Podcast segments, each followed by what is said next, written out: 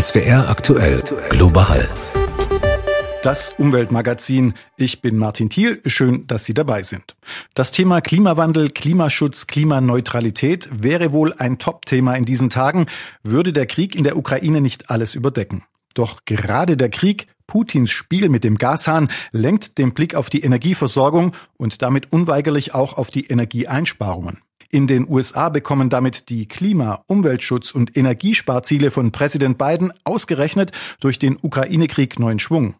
Das wird ein Thema dieser Sendung sein. Außerdem sprechen wir ausführlich mit dem Klimawart des Fußball-Bundesligisten Mainz 05, Stefan Bandholz. Mainz ist der erste Profiklub im deutschen Fußball, der klimaneutral arbeitet und das bereits seit 2010. Damit sind die Mainzer Tabellenführer in Sachen Klimaschutz. Aber das, so Stefan Bandholz, ist nicht wichtig. Es geht uns nicht darum, der Beste sein zu wollen und uns irgendwie ein tolles Siegel an die Stirn zu kleben, sondern wir wollen darauf aufmerksam machen, dass es jeder sich damit beschäftigen muss aber dass es nicht heißt, dass man vom ersten Tag an gleich alles richtig macht. Der Weg zur Klimaneutralität ist das Ziel, so Stefan Bandholz, der Stadionmanager von Mainz 05. Wie Mainz diesen Weg konsequent seit 2010 geht, darüber reden wir in dieser Sendung ausführlich. Wir kommen aber auch in den nächsten 25 Minuten nicht am Ukraine-Krieg vorbei. Auch die Diskussion um die Laufzeitverlängerung von Atomkraftwerken in diesem Zusammenhang wird ein Thema sein. Egal wie sich die Energiepolitik an den Krieg in der Ukraine anpasst, die Preise für Gas, Öl und Strom werden bis auf weiteres hoch bleiben und weiter steigen. Die Regierung sucht natürlich nach Entlastungsmöglichkeiten und die Abschaffung der EEG-Umlage ist da ein erstes Puzzleteil. Marcel Heberlein berichtet aus Berlin. Die EEG-Umlage, der Aufschlag, den bisher alle auf den Strompreis zahlen, um damit erneuerbare Energien zu fördern, soll ab dem 1. Juli wegfallen. Damit will die Regierung Verbraucherinnen und Verbraucher bei den hohen Energiepreisen entlasten. Die Stromlieferanten sollen verpflichtet sein, die Preissenkung weiterzugeben und transparent zu machen. Ein Single-Haushalt könnte in diesem Jahr rund 33 Euro sparen, hat das Preisportal Verivox berechnet. Mit dem Geld aus der EEG-Umlage werden bisher neue Solaranlagen und Windräder in Deutschland gefördert.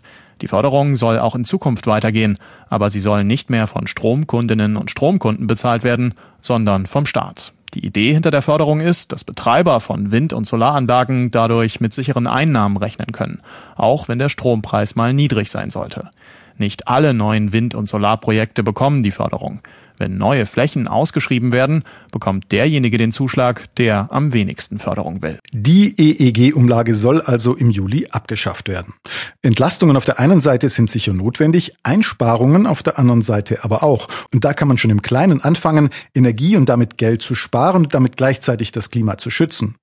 Unsere Gewohnheiten spielen dabei oft eine große Rolle. Ein Beispiel, unser Medienkonsum. Immer öfter streamen wir auf Handys, Tablets oder Laptops und wir verschicken ganze Filme aus den Mediatheken via Handy auf den Flachbildfernseher. Der Vorteil, wir schauen, was und wann wir wollen. Das ist angenehm. Der Nachteil, es steigert auch unseren Energieverbrauch und vergrößert damit unseren CO2-Fußabdruck. Die Frage in diesem Zusammenhang lautet also, was ist klimaschädlicher, klassisches Fernsehen oder Streamen? Die Antwort, es kommt darauf an. Susanne Henn klärt auf. Also am klimaschädlichsten ist es, hochaufgelöste Videos am TV-Gerät zu streamen. Das heißt aber nicht, dass Streaming an sich klimaschädlicher ist als Fernsehen. Da gab es zwar mal eine Studie, aber die wurde widerlegt.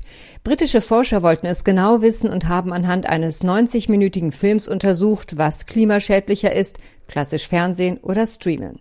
Das Ergebnis? Satelliten- und Kabelfernsehen sowie Streaming liegen pro Nutzer ungefähr gleich auf. Nicht eingerechnet ist dabei aber die Energie, die bei der Produktion der Geräte verbraucht wird und schon geht's ins Detail und da sitzt ja bekanntlich der Teufel. Es leuchtet wohl jedem ein, dass wenn ein Film im Fernsehen gezeigt und von 10 Millionen Menschen gleichzeitig geschaut wird, weniger Energie verbraucht wird, als wenn 10 Millionen einzelne Nutzer den Film für sich streamen. Der Energieverbrauch ist eben geringer, wenn ein Signal über eine Satellitenanlage an viele Endgeräte gleichzeitig versendet wird, als wenn jeder den Film einzeln von einem Server lädt und ihn sich übers Internet schicken lässt. Vergleicht man also nur die Auslieferungswege, sind Satelliten- und Kabelfernsehen besser dran. Aber es kommt eben auch darauf an, auf welchem Gerät man streamt. Faustformel, je größer der Bildschirm, umso größer der Energieverbrauch. Ein Smartphone verbraucht ja schließlich weniger Energie als ein riesiger Flachbildfernseher. Kurz gesagt, das Endgerät spielt die größte Rolle beim Energieverbrauch und somit auch beim CO2-Fußabdruck. Aber klar ist auch, Videostreaming, egal ob über Netflix, YouTube, TikTok und Co., nimmt massiv zu. Es gibt Schätzungen, die davon ausgehen, dass sich der dadurch verursachte Treibhausgasausstoß bis 2025 mehr als verdoppeln könnte. Wer umweltbewusst streamen will, sollte auf seinem Endgerät eine niedrige Auflösung wählen. Auf dem Smartphone merkt man sowieso keinen Unterschied. Und dann möglichst nicht über mobile Daten, sondern über WLAN-Stream. Und am energieeffizientesten ist es, wenn mehrere Menschen einen Film gemeinsam anschauen, klassisch am Fernseher oder online gestreamt am Laptop. Das macht auch noch am meisten Spaß. Wir würden wohl alle gerne klimafreundlicher leben, aber das ist eben gar nicht so einfach. Und einen Haushalt klimaneutral zu bekommen, ist richtig schwer. Fernschauen, Streamen, Heizen, Autofahren, Essen und so weiter. Unser CO2-Fußabdruck ist groß und ihn zu minimieren, vielleicht sogar zu neutralisieren, super schwierig. Und was im Kleinen schwer ist, scheint im Großen fast unmöglich. Deutschland will bis 2045 klimaneutral werden.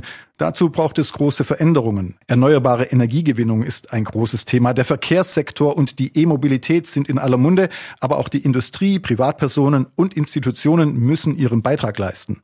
An Fußballvereine denkt man da nicht sofort. Aber nimmt man die Fußball-Bundesliga her, so verursacht natürlich auch sie große Mengen an klimaschädlichen Treibhausgasen, die in Zukunft eingespart werden müssen. Eine Zahl, pro Spieltag werden 7800 Tonnen CO2 erzeugt. Der Großteil davon entsteht, weil zigtausende Fans durch die Republik reisen. Der Deutschlandfunk hat zusammen mit einem Klimaforscher errechnet, dass dafür 60.000 Bäume gepflanzt werden müssten, um die Emissionen nur dieses einen Spieltags zu kompensieren, um also Klimaneutralität herzustellen. Als erster Verein in der Bundesliga hat sich Mainz 05 schon 2010 für klimaneutral erklärt. Das Ziel also schon erreicht. Auf dem Stadion erzeugt eine 9000 Quadratmeter große Photovoltaikanlage Strom. Das ist aber nur ein großer Baustein.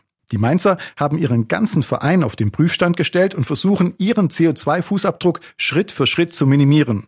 Das ist ein langer Weg, der 2010 begann und noch lange nicht zu Ende ist. Und darüber habe ich mit Stefan Bandholz gesprochen. Er ist Stadionmanager und Klimaverantwortlicher beim FSV Mainz 05 und wird liebevoll Klimawart genannt. Global das Gespräch. Ja, Herr Bandholz, äh, Sie sind schon sehr lange bei Mainz 05 und dort auch schon lange für den Klimaschutz verantwortlich. Wie gesagt, Ihr Spitzname ist Klimawart. Also Sie waren auch schon 2010 dabei, als Mainz zum ersten Mal verkündet hat, klimaneutral zu sein. Bevor wir auf den Begriff Klimaneutralität äh, genauer eingehen und was es bedeutet, verraten Sie uns, warum Mainz schon so früh klimabewusst gehandelt hat. Viele Vereine in der Bundesliga haben noch nicht mal ein Ziel sich gesteckt, wann sie klimaneutral werden wollen. Warum ist Mainz 05 schon seit 2010 klimaneutral? Wir haben uns sehr früh mit der Thematik beschäftigt, da wir im positiven Sinne einen großen Partner und Sponsor an der Seite haben mit Entega, die gemeinsam mit uns das Ziel entwickelt haben, die Klimaneutralität zu erreichen. Um es direkt vorwegzunehmen, klimaneutral ist nicht das Lieblingswort von mir und meinen Kollegen. Klimafreundlich finde ich viel passender, denn das suggeriert das Wort Klimaneutralität, dass wir keine CO2-Emissionen oder andere Emissionen verursachen. Das stimmt natürlich nicht ganz. Wie fing das an? Wann haben Sie zum ersten Mal gesagt, okay, wir müssen ein bisschen unsere Emissionen verbessern, wir müssen da was tun? Wie ging es los? Wir haben mit der Partnerschaft beginnend das Thema ja in, in drei verschiedenen Ebenen so ein bisschen geklustert.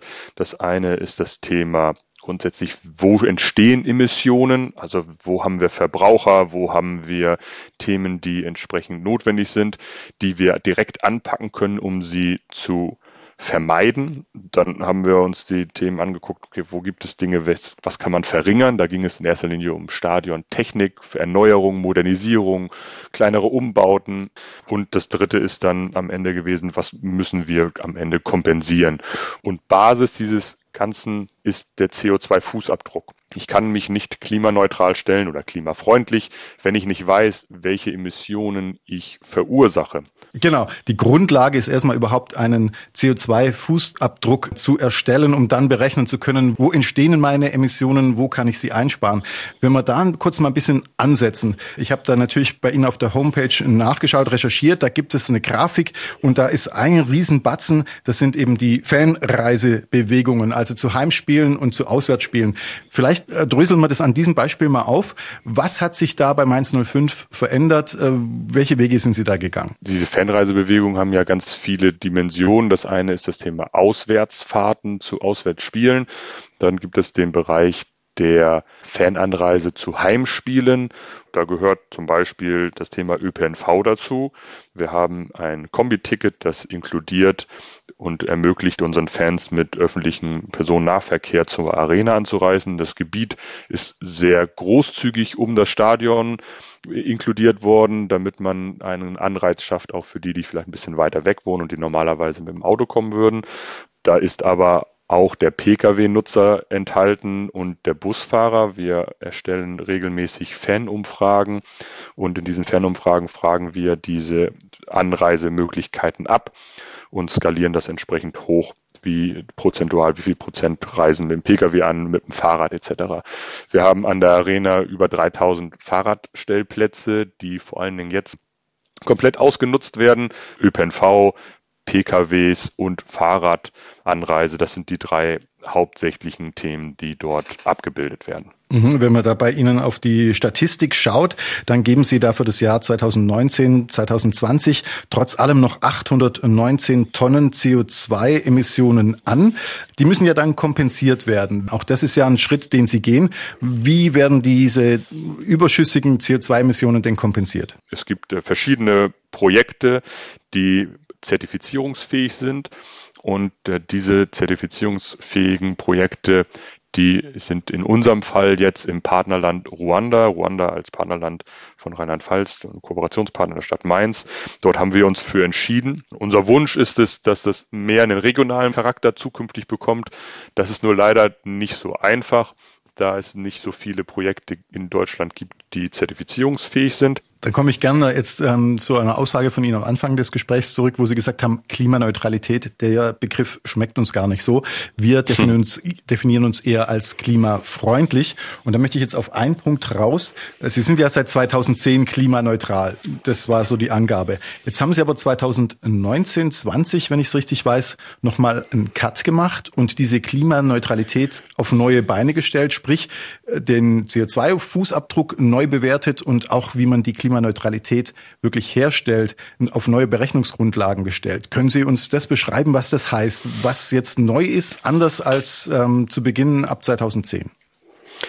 Am Ende geht es um die sogenannte Systemgrenze. Also was kann ich erheben, mit welchem Aufwand und was ist vielleicht gar nicht für mich greifbar? Also wie kann ich ins Detail gehen? Ähm, Bereich Merchandising-Artikel vielleicht nochmal als Beispiel.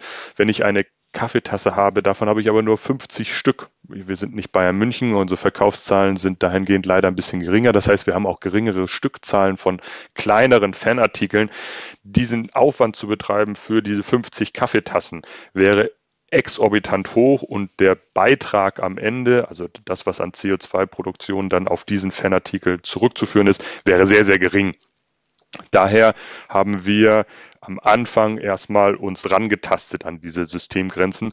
Und dieser Ballon, wenn man sich den so bildlich vorstellt, der wird immer größer und immer praller und kommt immer näher an diese tatsächlichen 100 Prozent, die wir verursachen, heran. Und in dem von Ihnen skizzierten Jahr haben wir uns nochmal sehr detailliert mit unterschiedlichsten Bereichen beschäftigt und haben dort nochmal verschiedene Themen dazugenommen, um es noch detaillierter zu machen und noch realistischer hinsichtlich unseren tatsächlichen Fußabdruck. Zum Schluss noch, woran arbeiten Sie gerade noch? Ich weiß zum Beispiel, dass wenn jetzt der FC Bayern kommt, dass auch die Anreise der Profimannschaft äh, kompensiert wird, dass der Verein dann ein Zertifikat bekommt, ihr seid klimaneutral zu uns angereist. Das finde ich eine tolle Geste. Das soll wahrscheinlich mit transportiert werden, dass man ein gutes Vorbild sein will. Woran arbeiten Sie gerade noch? Was sind die nächsten Schritte? Wo wollen Sie CO2 einsparen, wo es gerade eben noch nicht gelingt? Wir möchten das Thema Photovoltaik Flächen in Form von vielleicht auch Carports an der Arena erweitern. Es geht uns nicht darum, der Beste sein zu wollen und uns irgendwie ein tolles Siegel an die Stirn zu kleben, sondern wir wollen darauf aufmerksam machen, dass es jeder sich damit beschäftigen muss ohne, aber dass es nicht heißt, dass man vom ersten Tag an gleich alles richtig macht. Also ich drücke Ihnen auf jeden Fall weiterhin die Daumen. Mainz ist nicht nur ein Karnevalsverein, sondern auch ein klimafreundlicher Verein, habe ich jetzt gelernt. Vielen herzlichen Dank für das Gespräch, für diese Einblicke und weiterhin viel Erfolg auf dem Weg zur tatsächlichen Klimaneutralität. Danke, Herr Bandholz. Herzlichen Dank. Sie hören das Umweltmagazin Global. Mainz 05 bezeichnet sich also als klimafreundlicher Verein und will Schritt für Schritt daran arbeiten, seinen Treibhausgasausstoß zu minimieren. Die Reduktion des CO2-Ausstoßes war auch ein großes Thema von US-Präsident Joe Biden. Nach vier Jahren mit dem republikanischen Ex-Präsidenten Donald Trump im Weißen Haus hatten besonders viele junge Wählerinnen und Wähler in den USA große Hoffnungen in Joe Biden beim Thema Klimawandel und Umweltschutz gesetzt. Biden machte dieses Thema zu einem der Punkte in seinem Wahlkampf um die Präsidentschaft. Mittlerweile ist es aber sehr, sehr still geworden um Bidens Umweltpläne. Warum? US-Korrespondent Florian Mayer hat genau das einen Umwelt- und Politikexperten gefragt. Es waren große Ziele, die Biden 2020 während des Wahlkampfes verkündet hatte. 50.000 Ladestationen für Elektroautos an den Highways, 4 Millionen Gebäude und 2 Millionen Wohnhäuser, die energetisch saniert werden und dadurch Millionen Tonnen von Öl eingespart werden. Und nicht zuletzt den Ausstoß von Treibhausgasen in den USA bis 2050 um mindestens die Hälfte zu verringern. The whole idea of what this is all going to do, it's going to create millions of jobs and it's going to clean the environment. Our health and our jobs are at stake. Die Maßnahmen einer beiden Regierung werden Millionen Arbeitsplätze schaffen und die Umwelt retten. Darum gehe es, erklärte Biden in einem TV-Duell mit dem damaligen Präsidenten Trump. Kurz nach seiner Wahl brachte Biden die USA wieder zurück ins Pariser Klimaabkommen, nachdem die Vereinigten Staaten dem Abkommen und dem Ziel, die Erderwärmung unter 2 Grad Celsius zu halten, den Rücken gekehrt hatten. Danach wurde es still in Sachen Klima. Andere Themen traten in den Vordergrund, die Corona-Pandemie, eine historisch hohe Inflation und natürlich Russlands Angriffskrieg auf die Ukraine.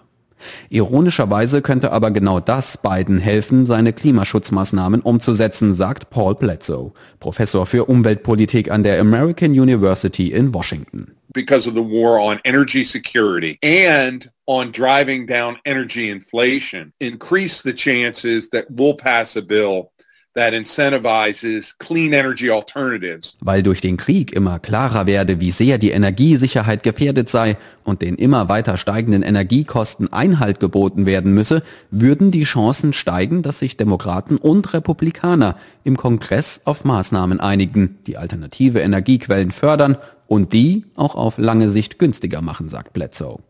Die Demokraten haben im Kongress eine hauchdünne Mehrheit, ein Senator, der aus der Reihe tanzt, reicht, um Pläne zu stoppen. Berühmt berüchtigt West Virginias Senator Joe Manchin, der sein Vermögen mit dem Kohleabbau verdient hat. Er hat mit dafür gesorgt, dass Bidens milliardenschweres Build Back Better Programm immer wieder zerpflückt und verkleinert wurde. Ein Programm, mit dem die Infrastruktur, der Energiesektor, der Arbeitsmarkt und der Umweltschutz angekurbelt werden sollen.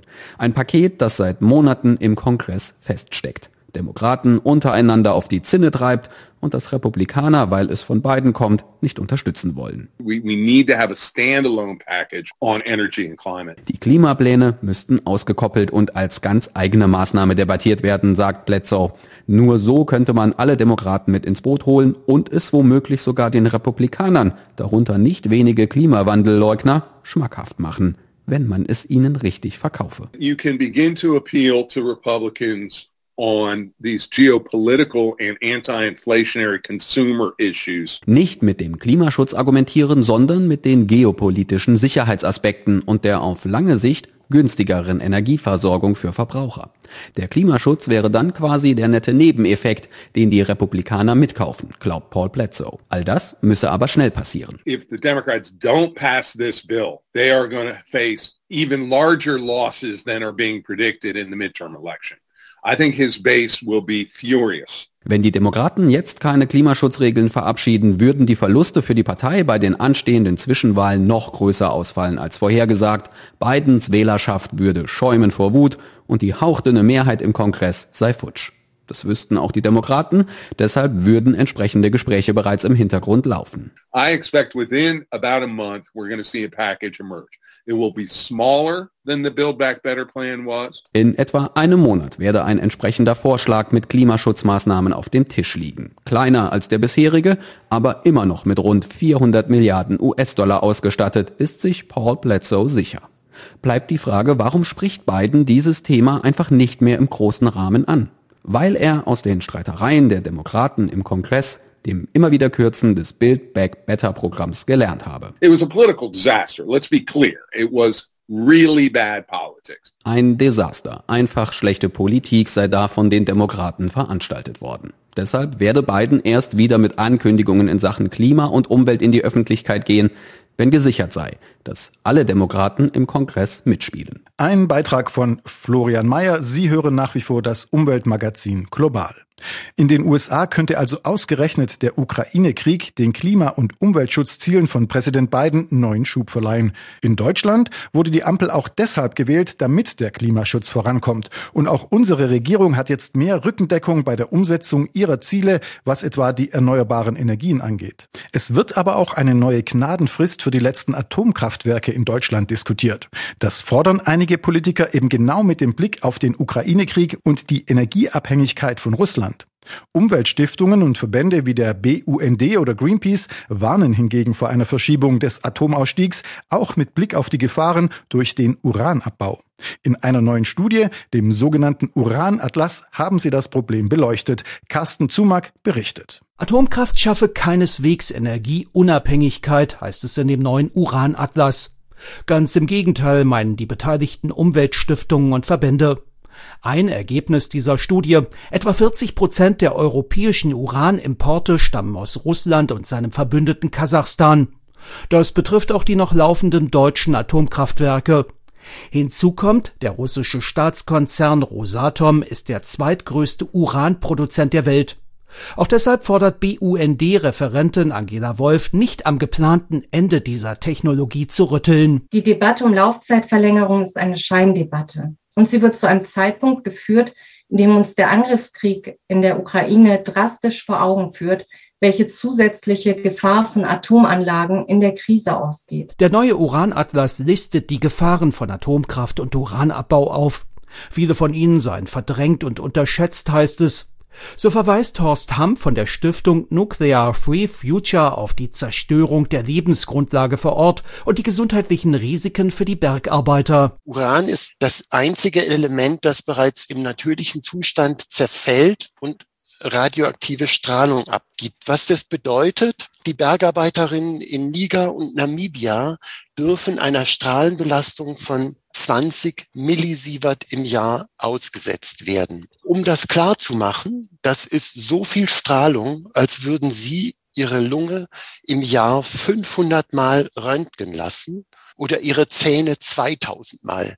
Kein Mensch würde das freiwillig machen. Sein Gesamturteil zur Atomkraft, zu risikoreich, zu teuer, nicht machbar. Greenpeace-Experte Heinz Smital pflichtet ihm bei, verweist darauf, dass erneuerbare Energien mittlerweile preisgünstiger als Kohle, Gas oder Atomkraftwerke seien, selbst wenn deren Folgekosten noch nicht mitgerechnet werden. BUND-Referentin Angela Wolf schlussfolgert, Laufzeitverlängerungen wären eine Bremse für die Energiewende. Den Wechsel zu Erneuerbaren müssen wir aber für den Frieden und die Unabhängigkeit von autoritären Regimen so schnell wie möglich umsetzen. In ihrem neuen Uranatlas fordern die beteiligten Organisationen, Technologien wie Wind- und Solarkraft deutlich schneller auszubauen als bisher, aus ökologischen, gesundheitlichen und politischen Gründen. Über den Uranatlas, eine neue Studie des BUND und Greenpeace, berichtete Carsten Zumack. Man muss also auf jeden Fall genau hinschauen. Nicht jede naheliegende Lösung, sich von Russlands Energielieferungen zu lösen, ist auch umsetzbar. In Sachen Öl und Strom scheint das trotzdem zeitnah möglich zu sein. Was die Gaslieferungen von Russland nach Deutschland angeht, ist es deutlich schwieriger. Der Vizekanzler, Wirtschafts- und Klimaschutzminister Robert Habeck von den Grünen arbeitet mit Hochdruck daran. Er ist um seinen Job sicher nicht zu beneiden.